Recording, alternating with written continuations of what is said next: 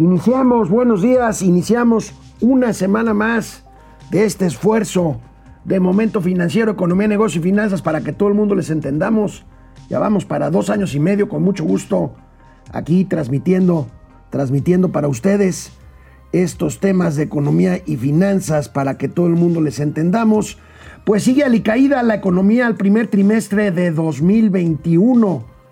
Se hace menos profunda la caída, por supuesto, que lo que vimos el año pasado, pero pues andamos todavía en menos 2% en términos anuales al primer trimestre del año. Carlos Slim y Andrés Manuel López Obrador se reúnen. ¿En dónde? En el rancho, allá, lejos, en Palenque. Ya saben cómo se llama el rancho, pero ahí se reunieron Carlos Slim y Andrés Manuel López Obrador. Y el presidente de la República le propone a Biden dos cosas que platicaremos aquí. Primero, sobre la reunión de medio ambiente que habrá este jueves, a la que convocó Joe Biden y a la que está invitado Andrés Manuel López Obrador.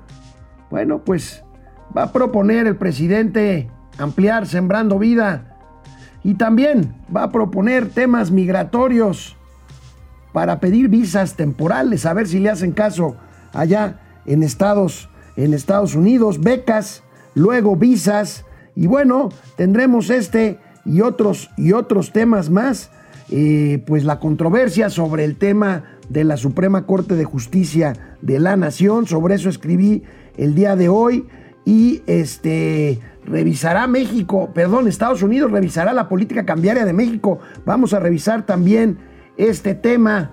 Hay que aprovechar los huecos que está dejando China en Estados Unidos para aprovecharlos, pero bueno, persisten, persisten en México las señales para ahuyentar la inversión. Ah, caray.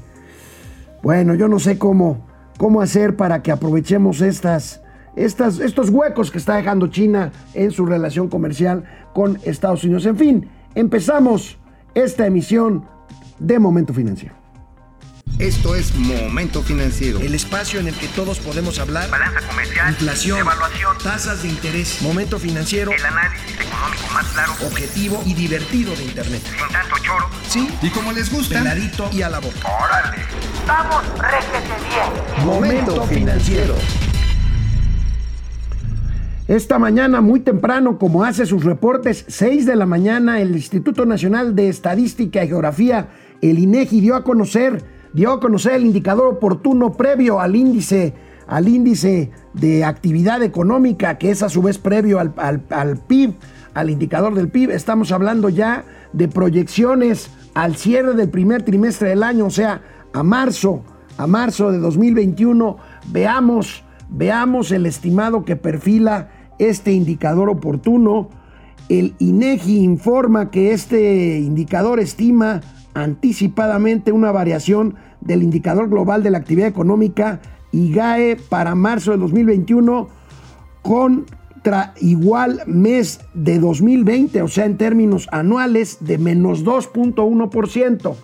Sigue estando alicaída la economía, hay que ver que estamos en pleno rebote, venimos de un menos 8.5% y bueno, la variación anual esperada de las actividades secundarias al mes de marzo en 2021 es de menos 0.9% y para las terciarias, o sea, de servicio, menos 3.1%. Siguen siendo los temas de servicio, los temas de servicio, pues los más afectados.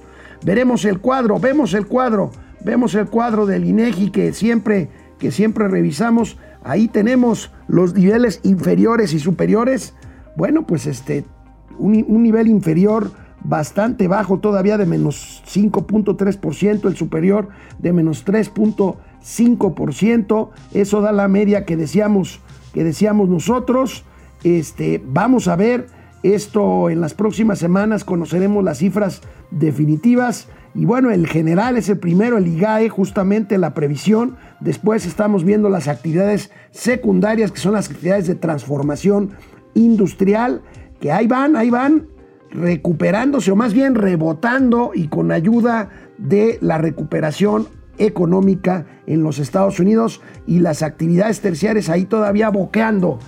Restaurantes, servicios, hoteles, turismo, todo lo que implica comercio y servicios, pues ahí tenemos este, pues este previo, este previo a la actividad económica, pues ahí vemos ya el rebote al primer trimestre del año, seguimos en términos negativos, la economía sigue alicaída, nos gustaría que el rebote fuera mayor, ya sabemos lo que tiene que pasar para esto, pero lamentablemente no lo estamos viendo. Ahorita vamos a ver otras señales, otras señales que van en el mismo y lamentable sentido de no propiciar la inversión, la inversión privada en este país. En materia de creación de empresas, eh, la cifra para el primer trimestre del año, pues también nos da un indicador rezagado, según vemos en este cuadro. En este cuadro, este ya no es del INEGI, sino de, nuestros amigos del El Financiero.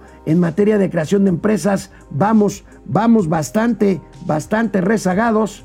Eh, esto, eh, pues, indica que todavía no podemos recuperar el número de empresas perdidas durante el año de la pandemia. Esto es directamente proporcional a las cifras de empleo que veíamos, que veíamos el pasado viernes. ¿Tenemos este cuadro? Sí, ahorita lo tenemos, ahorita lo tenemos para verlo bien, porque bueno, es importante, es importante ver la relación entre empresas creadas y empresa y empleos. Ahí está. Cae 64% la generación de nuevas empresas, según los registros en el IMSS. Veíamos empleo. Ahí tenemos 2.123 empresas se registraron en el IMSS en el primer trimestre de 2021, menos, eh, mucho menos que las 5.960 en el mismo periodo del año anterior todavía con la pandemia en ciernes, todavía no se declaraba del todo hace un año, pero ya empezaban los efectos. Fíjense nada más, 4.770 empresas se crearon en los últimos 10 meses, apenas el 48% de las empresas que se perdieron entre abril y mayo de 2020, todavía, todavía nos falta, todavía nos falta. Y otro indicador, otro indicador eh, que tiene que ver con este con este asunto, con este asunto de que todavía nos cuesta trabajo eh, mover las piernas, retomar el crecimiento, retomar el ritmo de recuperación, es las participaciones federales. Esto es el dinero que le entrega el gobierno federal, la federación, la Federación Central a las entidades federativas. También al primer trimestre del año se registra una caída de casi 4%, 3.9% para ser exactos, en las participaciones que envía, que envía la Federación a las entidades precisamente de la República Mexicana. Vemos, vemos esta gráfica muy... Vamos a ver una gráfica también muy clara, muy clara, esta del el periódico El Economista, en donde pues lamentablemente vemos que también nos está costando, nos está costando trabajo. La culpa la tiene esta austeridad republicana, esta falta de recursos, esta falta de recursos de la que adolece el gobierno mexicano ante la baja en la recaudación de ingresos presupuestales y pues los altos gastos que implican los proyectos prioritarios, los proyectos prioritarios de la 4T, la refinería de Dos Bocas, el Tren Maya, el Aeropuerto Internacional Felipe Ángeles, a la par de la gran cantidad de recursos que se están destinando a los, a los programas sociales. En fin, las participaciones federales aquí tiene que ver con esta, este reclamo, este reclamo de los estados, de los gobernadores de los estados, pues porque hay menos dinero y por lo tanto reciben, reciben menos dinero de participaciones, que es lo que les regresa a la federación por cuestiones, por cuestiones fiscales. Vamos a ver si ya tenemos esta, esta gráfica. No, no la tenemos. A ver, vamos a un corte y de, regreso vemos, vemos esta gráfica. Bueno, pues hola Internet, ¿cómo están? Aquí empezando la semana, empezando una semana más de Momento Financiero. Carlos Archila Araujo, buenos días, saludos desde Tapachula, Tapachula, Chiapas, ahí en la frontera sur de Chiapas con Guatemala, al pie del volcán Tacaná. Precioso Tapachula. René Franco, jefe, Alex, excelente semana, mi querido René, jefe Franco. Feliz, feliz semana también que tengas para ti. Mike White, Buenos días, mi estimado Alex. Saludos al tío Mao hasta el Torito. Pues sí, este, hoy le tocó ir por su beca de Nini, ¿eh? Este, eh, eh, hoy, hoy no está en el Torito, le tocó ir por su beca de Nini. Carlos Santoyo desde Jerez, Pueblo Mágico. Fer Rangel, buenos días, buenos días Fer. Jacob Frías, buenos días querido Alex y toda la pandilla financiera. Por cierto, Alex, eres el Banco de México y el tío Mao el gobierno de México en esta felicitación de los Estados Unidos. bueno, está bien. Francis, hay un premio, por cierto, este, premiaron al billete de mil, de mil pesos, el nuevo, el vertical, como el más, el más, este, el, el, mejor billete del mundo. Ahorita vamos a ver esa, esa nota interesante. Está bonito el billete de mil, casi no se ve, casi no lo podemos tener en las manos. Francisco García, buen día. Seguimos esperando las pruebas de la corrupción en el Aeropuerto Internacional de Ciudad de México cancelado. Los fideicomisos, las farmacéuticas que el presidente prometió, pues sí, mi querido Francisco, y como dijo don Teofilito, y seguiremos esperando. Depredador mercenario, comenzando una semana y pues ni modo, no se nos hizo el verte en video. Ya sea para la final y mi punto es hoy, te refieres al Cruz Azul América, pues salomónico empate, mi querido Depre, dos penales poco claros, hay que ser, hay que ser sinceros, los dos penales, vaya, la mano del América sí fue mano, la pregunta es si fue intencional, yo no creo que haya sido intencional, entonces bueno, pero ese es un tema de fútbol, de panball.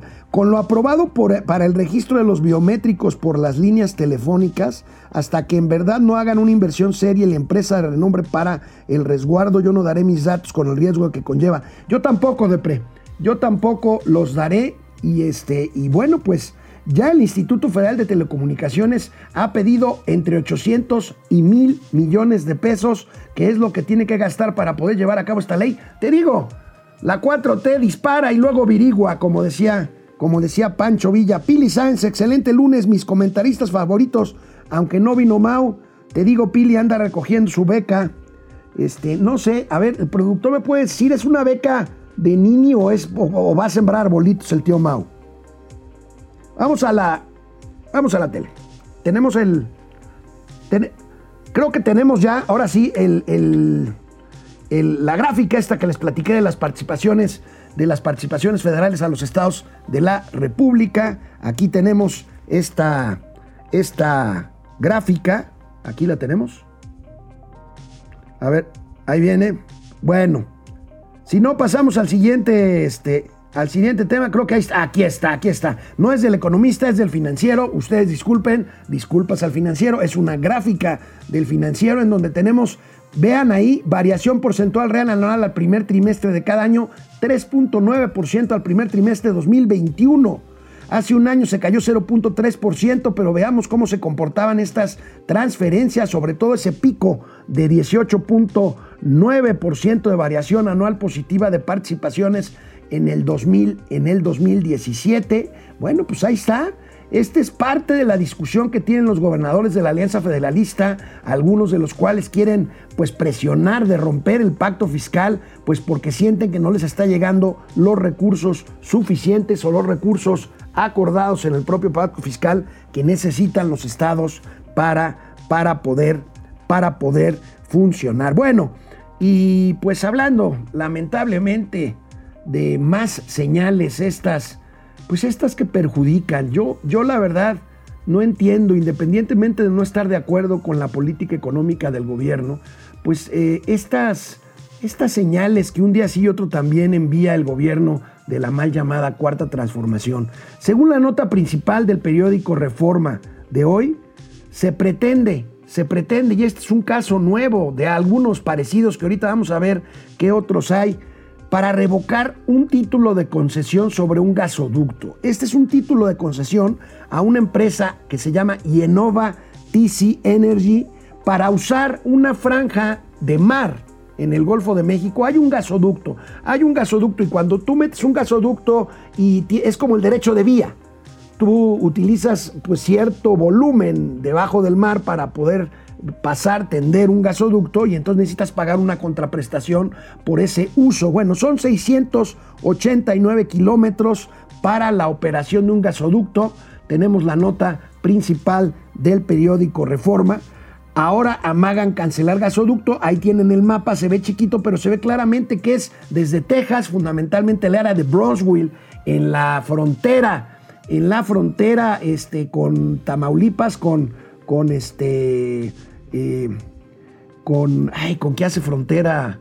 eh, eh, Bronzeville es con Tamaulipas. Ahorita me acuerdo con qué, con qué ciudad de Tamaulipas este, hace fron- con Matamoros, con Matamoros, exactamente. Este, y pues por, por debajo del banco, de- del banco del Golfo de México viene este gasoducto hasta Tuxpan. Este gasoducto trae el 26% de las importaciones que hace México de gas natural a Estados Unidos y fundament- fundamentalmente a Texas. La Secretaría de Comunicaciones y Transportes, tratándose de un derecho de paso, como el derecho de vía que les decía, por espacio marítimo exige acreditar una garantía por ese uso. El caso está en que este gasoducto está en funciones. Este gasoducto trae, les repito, el 26% del gas que se importa, del gas natural que se importa de Texas y fue adjudicado, este gasoducto fue adjudicado en 2016 tras una licitación de la Comisión Federal de Electricidad por un periodo de 20 años después de aprobadas las reformas pues, que hacían posible o que hacen posible esto. Híjole, más allá del tema contractual, eh, antes de discutir en si hay condiciones o no, si efectivamente el gobierno de México tiene derecho a exigir la revisión de la contraprestación o de la garantía por el uso del espacio por donde pase el gasoducto debajo del mar, pues esto es otra señal, otra señal que se suma a otros proyectos que han sido cancelados o violentados con contratos ya establecidos, con contratos ya firmados, que el propio periódico Reforma nos recuerda, nos recuerda pues para hacer un balance, un balance de este tipo de cosas que no viene bien a la inversión extranjera, a la inversión privada, extranjera o nacional en México. Fíjense, recuerdan la cervecera, la Constellation Brands en Mexicali, Baja California, que se canceló estando materialmente ya construida en la ciudad de Mexicali, Baja California, después de una consulta patito. Bueno, el nuevo aeropuerto de Texcoco, no me toquen ese son. El Metrobús de La Laguna, que también se canceló ya estando, ya estando materialmente listo. Y bueno, bajo amago está la planta de fertilizantes de Topolobampo, también en amenaza de cancelarse las mineras canadienses Gold and Silver y First Majestic y contratos por operación por operación de centros penitenciarios bajo figura de la concesión a empresas a empresas privadas. Y por si esto fuera poco, surgió surgió el fin de semana otro caso, otro caso, el de una mina, el de una mina cuya cancelación dejaría sin empleo a 1.200 trabajadores en el poblado de Mulegé, en Baja California Sur. Tenemos, tenemos este tweet que pescamos precisamente en el timeline de reforma, la decisión de López Obrador de no, de no ampliar la concesión en la extracción de cobre de una mina de Baja California Sur dejará sin empleo a al menos 1.200 personas en el municipio de Mulegé. Estas señales, estas señales no son positivas, estas señales no son buenas. Sabemos que el gobierno de López Obrador dice voy derecho, no me quito, no hay sorpresa, no hay sorpresa en que siguen haciendo lo mismo, hay sorpresa en que no hay manera de con estas señales, pues se pueda recuperar esta inversión que va a la caída desde antes de la pandemia y que sin ella pues se ve muy difícil que México pueda recuperar niveles de crecimiento adecuados. Para complementar esto, esta semana se vota en el Senado la ley de hidrocarburos, esta ley claramente expropiatoria que crea incertidumbre entre los empresarios de la gasolina y la del outsourcing, que hay muchas confusiones todavía sobre su aplicación. Por cierto, y hablando de hidrocarburos, la comisión, la Comisión Reguladora de Energía ha limitado, pues como es lógico, de cara a esta ley de hidrocarburos, la expansión de gasolinerías pese a la demanda que existe en el país. Tenemos este cuadro que indica a cuánto ascienden, más bien, cuánto, qué número de permisos se han dejado de otorgar para abrir nuevas estaciones, nuevas estaciones de servicio de gasolina. Fíjense nada más, venimos de 679 en 2016, 407 en 2019 y en 2020 simplemente se emitieron 175 permisos, ya no digamos en 2021, en donde estamos pues francamente, francamente dando, dando pasos atrás. Este es, amigos y amigas de Momento Financiero, el escenario, el escenario de incertidumbre, el escenario de falta de eh, credibilidad en las oportunidades que México representa como posible centro receptor de inversiones. Y este es el escenario en el cual, y lo hablaremos después de la pausa, Carlos Slim, el hombre más rico de México, eh, el dueño de Telcel, de Grupo Carso, se reunió en su finca, en su finca de Palenque, con el presidente Andrés Manuel López Obrador. ¿Será una señal del presidente de que quiere otra vez tratar de entenderse con los empresarios? No lo sé, no lo creo. Canal 76 de y canal 168 Total Play. Volvemos. Regresamos a internet. José Almazán Mendiola, Pepe, buen día. El que no debe intervenir en las elecciones anda haciendo proselitismo por Morena en la mañanera. Nula estatura política que tiene nuestro presidente Pepe. Muy preocupante, muy preocupante porque este, efectivamente hoy puso una gráfica de una encuesta en donde eh, el periódico Reforma el fin de semana eh, prevé que el número de votantes por Morena en las elecciones va a ser mayor. Más bien, es una pregunta muy clara de que si se cree que Morena mantendrá o perderá el control del Congreso, del Congreso en la Cámara de Diputados. Y bueno, pues ante una gráfica donde claramente se ve que la mayoría de las personas consultadas creen creen eh, que eh, Morena mantendrá este control. El presidente lo proyectó hoy en la mañanera en lo que es, para mi gusto, una clara, una clara y flagrante violación a la veda electoral y a las leyes, a las leyes electorales. No será la primera, no es la primera y no será la última, lamentablemente. Ismari Martínez, buenos días Alex, buen inicio de semana. Dani Pinedín Pidán, saludos mi buen Alex, excelente inicio de semana. El tío Mau como buen albañil haciendo San Lunes. ¿Qué te digo? ¿Qué te digo, Dani Pinedín?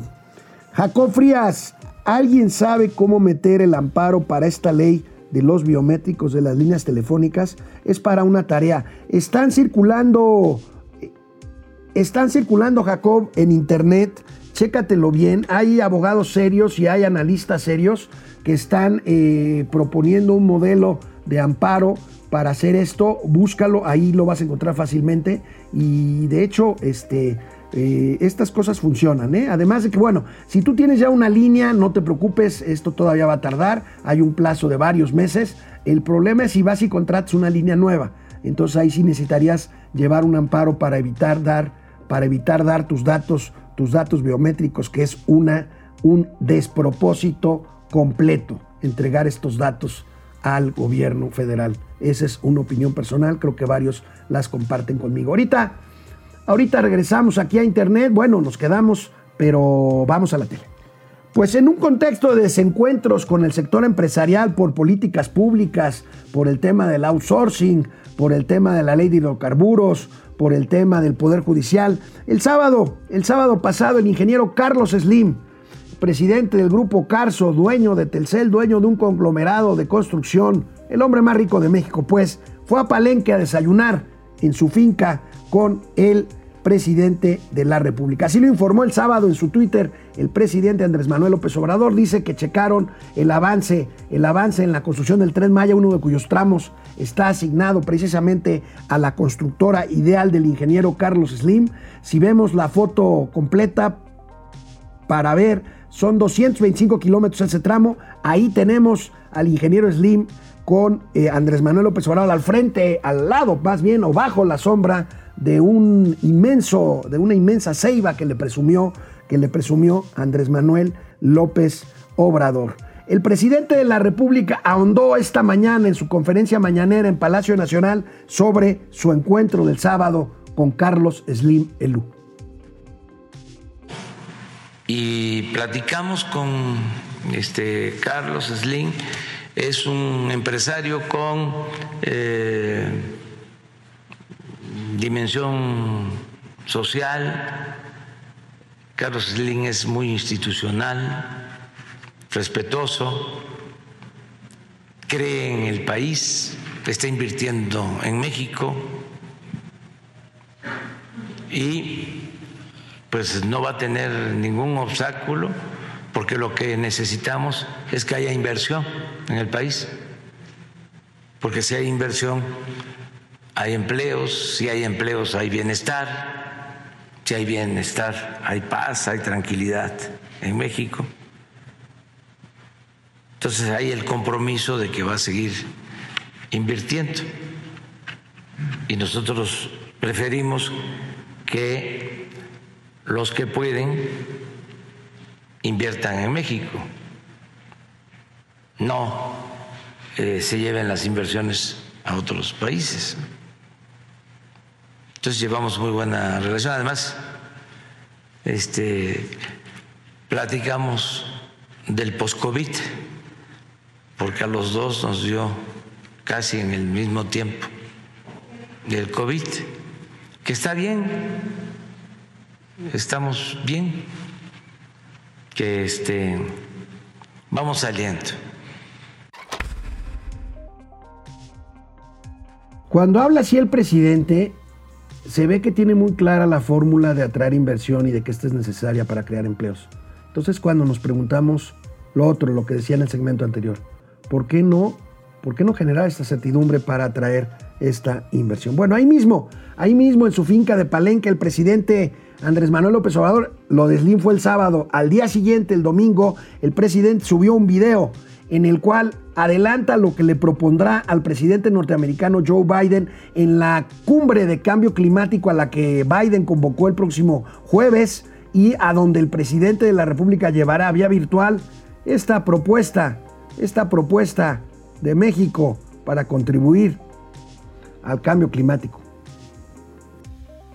Estamos en Palenque terminando de evaluar el avance en la construcción del tren Maya, pero también ya pensando en lo que voy a proponerle al presidente Biden. Vamos a tener una cumbre sobre medio ambiente, sobre, cambio climático el jueves próximo.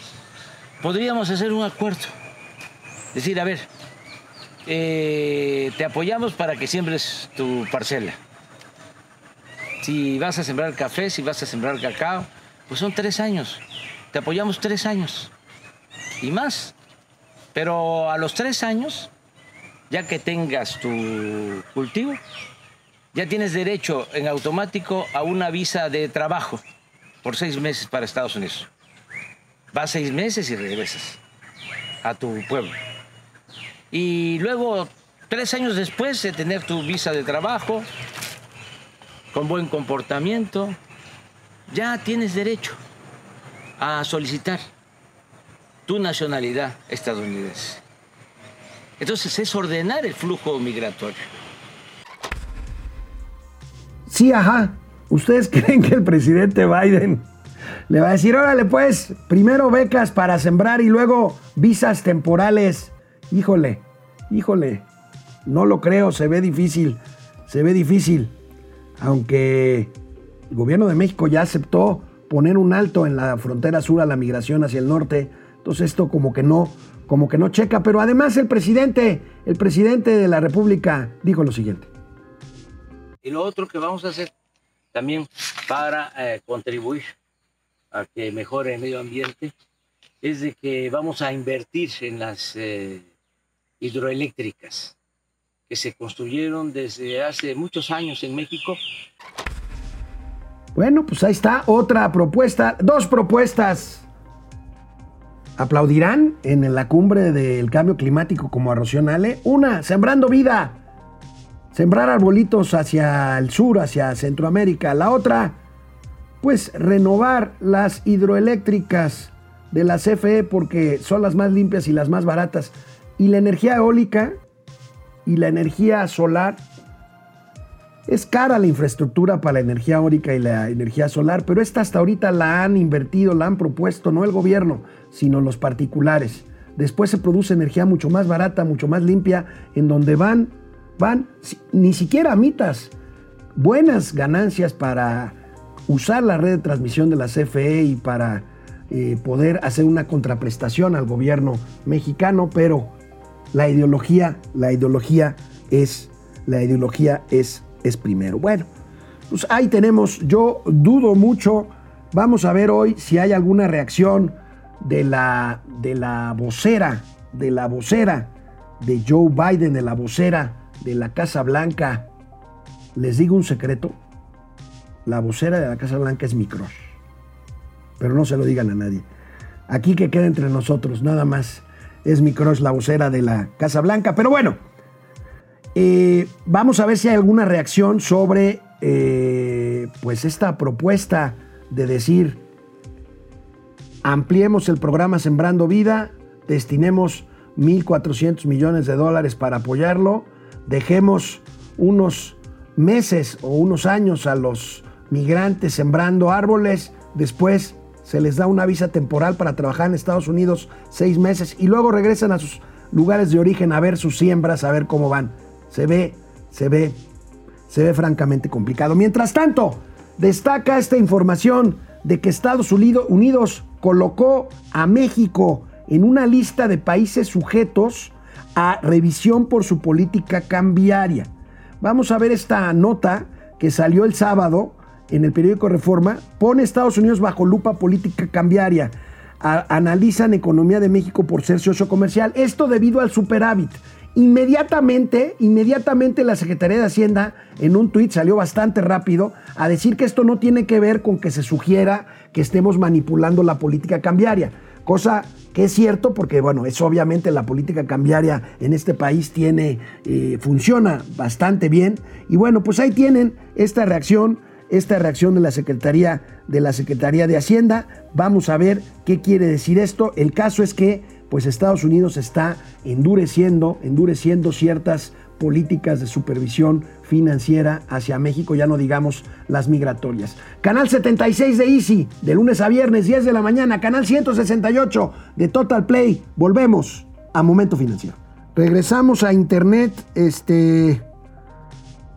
Vamos a ver quién más está por aquí.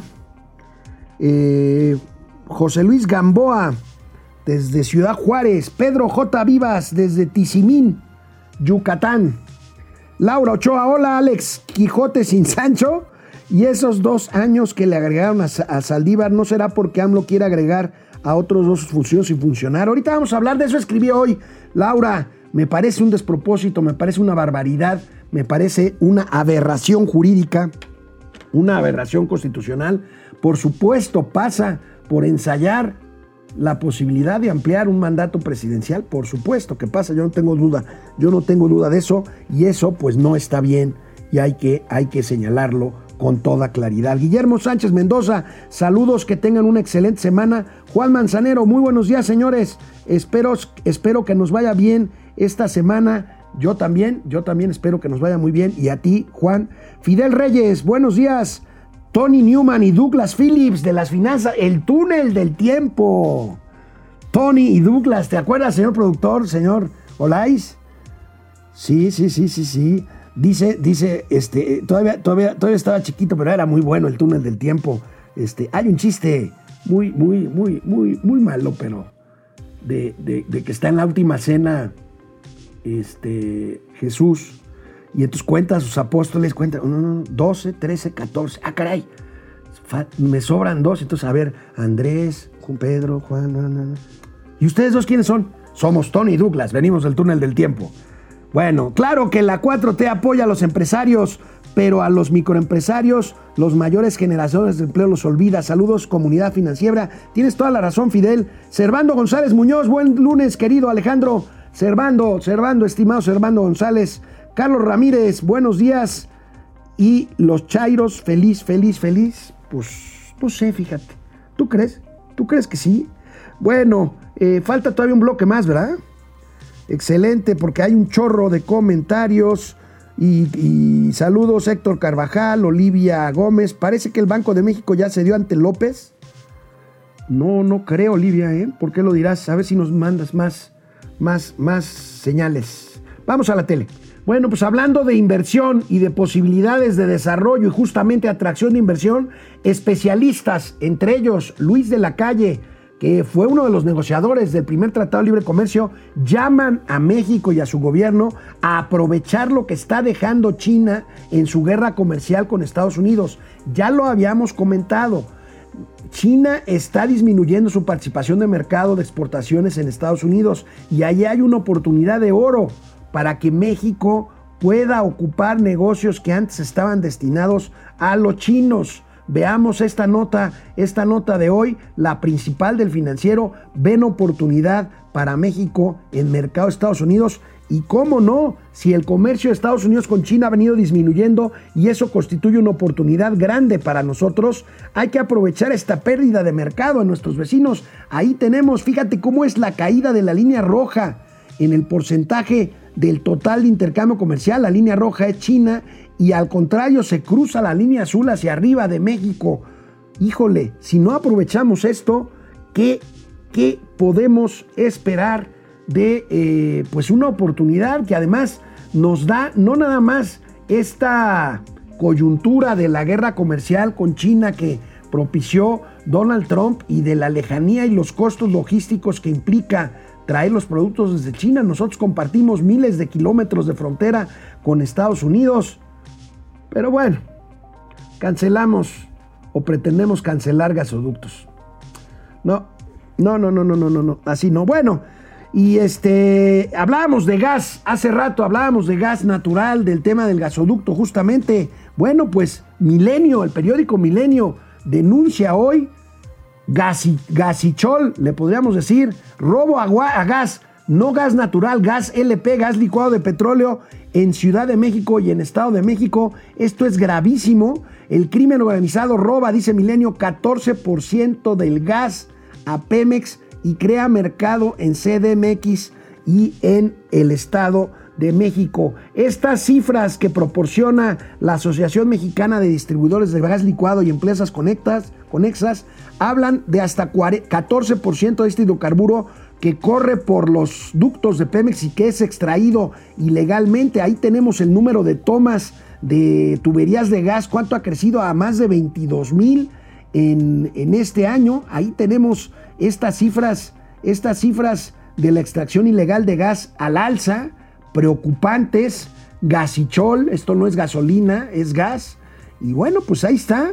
El problema se concentra, dice la Asociación Mexicana de Distribuidores de Gas Licuado y Empresas Conexas, se concentra en 10 entidades. Ciudad de México, Puebla, Veracruz, Hidalgo, Tlaxcala, Querétaro, Guanajuato, Jalisco y Tamaulipas. Ojo, ojo con este tema, pero, pero vamos bien, el pueblo es bueno, la seguridad de la Guardia Nacional es impecable e implacable y el robo de combustibles ya no existe en este país maravilloso de la cuarta transformación. No, ahí están, ahí están las cifras, las cifras duras, duras en cuanto al robo, en cuanto al robo de gas. Pasemos, pasemos a las vacunas.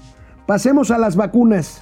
El viernes pasado, para responder a una pregunta en la mañanera, el presidente dijo que se los iba a informar el secretario de Hacienda y Crédito Público. Bueno, el secretario salió más tarde por Twitter a decir cuánto llevamos gastado en vacunas. Son 15 mil millones de pesos pagados, pagados, 15 mil 809 para ser exactos millones de pesos pagados en contratos con Pfizer, Cancino, AstraZeneca, COVAX, Sputnik V, Sinovac, entre otros. Los contratos que tenemos, dice Arturo Herrera, garantizan la adquisición de 250 millones de vacunas, más que suficientes para vacunar a todos los mexicanos. Está perfecto.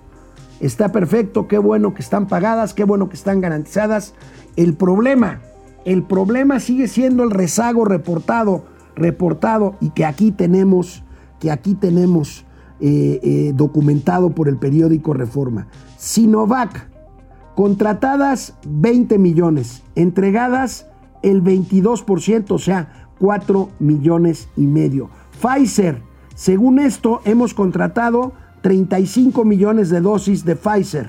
Han sido entregadas también un porcentaje similar, 22%, 7 millones 787 mil vacunas. La China Cancino, contratadas 35 millones, apenas han sido entregadas 2 millones 110 mil dosis. AstraZeneca Oxford se supone que con este convenio donde participaba por por su, por su por cierto la fundación Carlos Slim 77 millones 400 mil vacunas solamente se ha entregado el 4% 3 millones y medio de vacunas de AstraZeneca. En cuanto a la vacuna rusa, ¿se acuerdan cuando habló el presidente de México con el de Rusia, Vladimir Putin?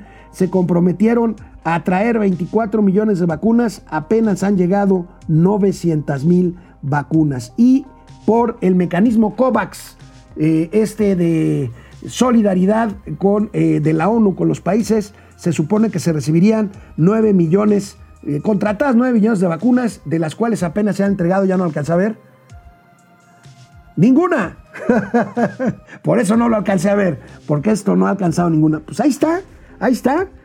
Ahí está este tema, pero el presidente, el presidente Andrés Manuel López Obrador dice hoy en la mañana que hay presupuesto para seguir atendiendo la pandemia. Pues sí, sí hay presupuesto. El tema es, tema es estos rezagos. Tenemos dos cortes del presidente. Vamos a ver si podemos ver los dos antes del corte. Este es el primero. Tenemos eh, compromisos de alrededor de 38 mil millones de pesos. Pero si se requiere más, este, hay disponibilidad de presupuesto sin endeudarnos, porque tenemos finanzas públicas sanas. Esto es, eh, no se nos ha caído la recaudación,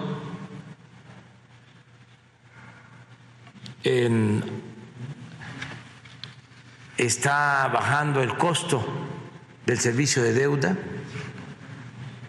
porque se está apreciando nuestro peso. La semana pasada se apreció el peso, para decirlo así con claridad, desde que estamos en el gobierno no ha habido devaluación del peso. Entonces, esto ayuda mucho porque la deuda, eh, un porcentaje está contratada en dólares. Entonces, cuando hay devaluación, este, nos afecta en el presupuesto. Hoy en la conferencia de prensa del presidente le preguntaron sobre cuánto se ha pagado por las vacunas contra el COVID-19. Al día de hoy, 16 de abril, se han pagado 15 mil 806 o 5. Me le adelanté al presidente, ahí está leyendo la respuesta que dio a petición suya el secretario de Hacienda y Crédito Público. El tema es, el tema es no devaluación, sí ha habido devaluación, lo que pasa es que hay fluctuación. Ahorita hay apreciación, pero de que ha habido devaluación, ha habido. Y bueno, habría que ver el balance final. Pero bueno, es otra discusión de regreso. Vamos a ver el tema de la escasez de medicamentos en general. Canal 76 de Easy, canal 168 de Total Play, Momento Financiero, Economía, Negocio y Finanzas, para que todo el mundo les entendamos. Hola, el último corte de internet, déjenme nada más darle retweet aquí a esto para que alcancen a, a sumarse un poquito más. Aquí está, ya tenemos esto, bastantes. Hoy lunes que se conectan, muchísimas gracias. Héctor Carvajal, Olivia Gómez, a ver si Olivia nos dices más porque dices lo del Banco de México. Miguel Martínez, saludos Dúo dinámico desde Oaxaca, Oaxaca, la capital hermosa, Oaxaca. Guido Rosas, Alex, un fuerte abrazo desde Los Mochis, desde Mochis, Sinaloa. Evangelina López Silva, excelente día para todos los sobrinos. Momento financiero desde Jalapa, Veracruz. Saludos y café para todos. Yo ya me tomé mi cafecito. Rutsi, buenos días, comunidad financiera. Carlos González, buenos días, comunidad anticacas. Bueno. The Frog, buenos días, Manolini Chilinsky de las finanzas. De Frog, otra vez alguien se le olvidó pagar la fianza del tío Mau. Pues anda ahí, ya sabes, pepenando, pepenando apoyos. Eh, Guido Rosas, a, a Mr. Mauricio ya le agarró el torito otra vez. No se corrige el muchacho, ni se corregirá, mi querido Guido. Es un caso absolutamente perdido el de Mauricio Flores Arellano. Edwin Saucedo, ya para esta fecha el Naín ya estuviera acabado. Ay, no me toques ese son, Edwin. Ya habría pruebas, por lo menos. Y pruebas de adeveras, ¿eh? Lucía Elena Silva, estos billetes es copia de los de Venezuela. Tan bonitos, ¿no? Ojalá y no se acaben valiendo como lo que valen los bolívares. Carlos González, Alemus, espérate para la reforma fiscal que ya se viene cocinando. Ya la hemos venido comentando. Este, viene una reforma fiscal después de las elecciones. Eddie Torres, en seis meses las telefónicas nos pedirán nuestros datos. Efectivamente, mientras tanto, si tienes una línea ya, no te los tienen por qué pedir, salvo que abras una línea nueva. Y bueno, hay que checar el tema de los amparos y seguramente este tema, su constitucionalidad se resolverá en la Suprema Corte de Justicia de la, de la Nación. Bueno, este, vamos a regresar a la tele para el último bloque. Gracias Internet, de verdad. Quédense aquí, seguimos. Seguimos con cuántos? Nueve minutitos más. Volvemos a la tele. Tenemos una encuesta en nuestras redes sociales, a ver si pueden, eh, nos hacen favor de contestarla. ¿Será el programa Sembrando Vida la vía más rápida para obtener eh, la, la, la visa eh, humanitaria. Claro que sí, siempre confía en AMLO 2%, claro que no una tomada de pelo 98%. Métense, métanse a nuestras redes y consulten, consulten esta pregunta, por favor. El nuevo billete mexicano de mil pesos en formato vertical fue reconocido como el billete del año, se informó este fin de semana. Veamos, recordemos, recordemos cómo se ve este billete, este billete vertical, este billete vertical. Aquí está, el Banco de México informa, este, informa que ahí está, eh, emitido por el Banco de México, es reconocido como el billete del año por la International Bank Note Society. Ahí tenemos este, pues este reconocimiento. Hay quienes me llamaron ahorita y me dijeron que se parece a un billete venezolano, pero que en la boca se les haga chicharrón. Está bonito el billete, ¿no? Este, la Sor Juana, aquí está, miren. Y bueno, tenemos la nota en inglés de este organismo que nos da este reconocimiento que me mandó mi amigo Oscar Durán el sábado para, para darme a conocer esto. Es una, es una buena noticia. Ahí tenemos el gatelazo del día. El gatelazo del día es el candidato del Movimiento Ciudadano al gobierno de Nuevo León, Samuel García. Resulta que ante el cuestionamiento por rebasar topes de gastos de campaña, vean nada más lo que dijo. Es partido a nivel federal, local y donaciones que me he hecho yo mismo, mi mamá y mis hermanos. Tú le estás poniendo tu bolsa y tu familia también. Como fue la diputada y como fue la de senador.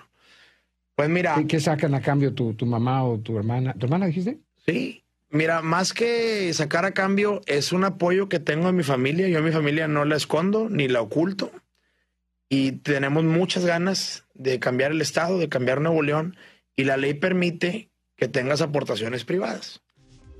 Vea, veamos otra vez esta parte, la primerita parte. ¿De dónde saca los donativos el señor Samuel García? Aquí está el gatelazo. ¿Partido? Es partido a nivel federal, local y donaciones que me he hecho yo mismo, mi mamá y mis hermanos.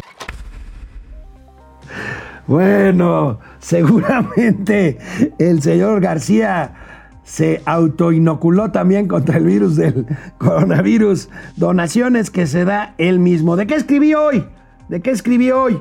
En el portal El Arsenal y en el portal de DDC. Bueno, pues yo hago una reflexión sobre la barbaridad jurídica que tiene que ver con esta decisión el viernes del Senado de la República de ampliar dos años, de ampliar dos años el mandato del presidente de la Suprema Corte de Justicia de la Nación, el señor Arturo Saldívar.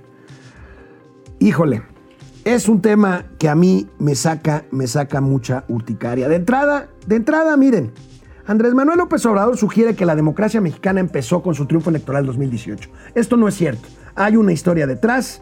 La reforma de 1977, la de 1996, la alternancia de 1997 justamente del Congreso, la finalmente presidencial en el 2000. Pero bueno, reducir este avance democrático a la victoria de Morena es injusto por decirlo menos y mezquino por decirlo más. Muchos de los que ahora defienden la 4T fueron luchadores de aquellas batallas por democratizar el poder, por ampliar los contrapesos y por hacer, por ejemplo, una Suprema Corte verdaderamente un poder independiente. Paradójicamente, Andrés Manuel López Obrador, el mismo personaje que se ostenta como un demócrata maderista, pone en riesgo la democracia misma. ¿Sí?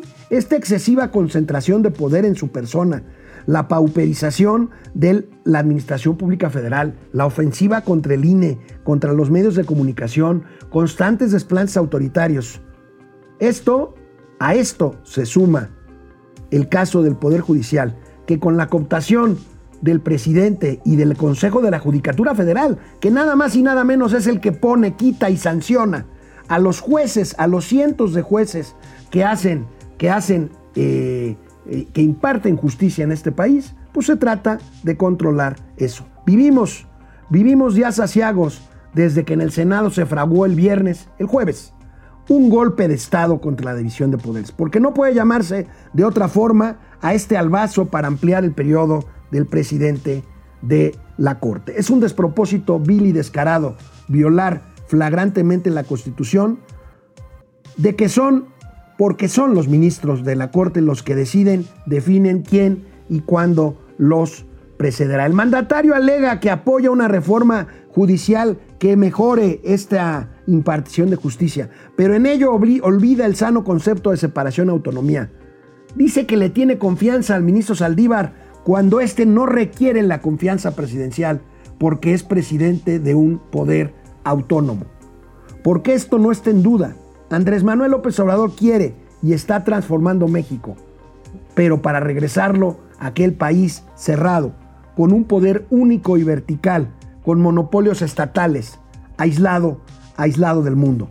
Está en riesgo lo que hemos logrado no solo en materia democrática, sino económica. La involución nos acecha y no nos permite atacar los muchos pendientes que faltan, incluido el de la desigualdad social cuyo discurso llevó al poder al presidente López Obrador. Yo le pido al señor presidente que no ponga en riesgo la democracia como forma de vida. Y en época electoral menos. Le pido, le exijo al presidente que no empiece a olvidar la máxima maderista que él tanto presume sufragio efectivo, no reelección. Porque esta reforma que amplía el mandato a presidente de la Suprema Corte de Justicia de la Nación nos hace pensar en un ensayo para hacer lo propio en el 2024 con el mandato constitucional del presidente de la República. No nos equivoquemos, defendamos, defendamos la constitucionalidad y la democracia de México.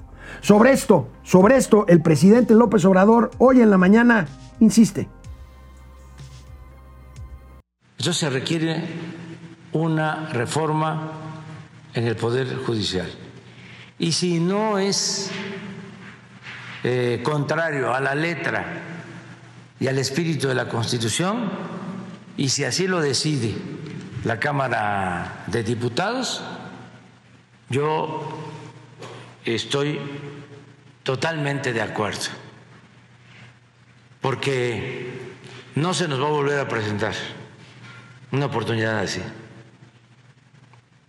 Si no se amplía el periodo, quien llegue va a ser más de lo mismo, va a significar más de lo mismo, más de lo anterior, más de lo que significaba el antiguo régimen. Entonces, no olvidemos que estamos aquí para transformar.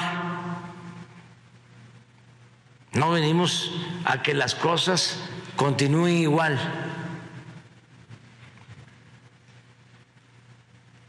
Han hecho los conservadores. El presidente de la República cree yo no lo creo y estoy seguro que millones también, también están en desacuerdo. El presidente de la República cree que la única persona capaz de llevar adelante una reforma en el Poder Judicial para mejorarlo, que es cierto que hace falta mejorarlo, es la persona que él cree que es la única capaz de hacerlo y que es la persona en la que él tiene confianza. Es un poder independiente, señor presidente. Dejemos, dejemos en paz la autonomía del Poder Judicial. Nos vemos mañana. Nos vemos mañana ya aquí, martes, en Momento Financiero, Economía, Negocio y Finanzas, para que todo el mundo, hasta los inconstitucionalistas, me entiendan.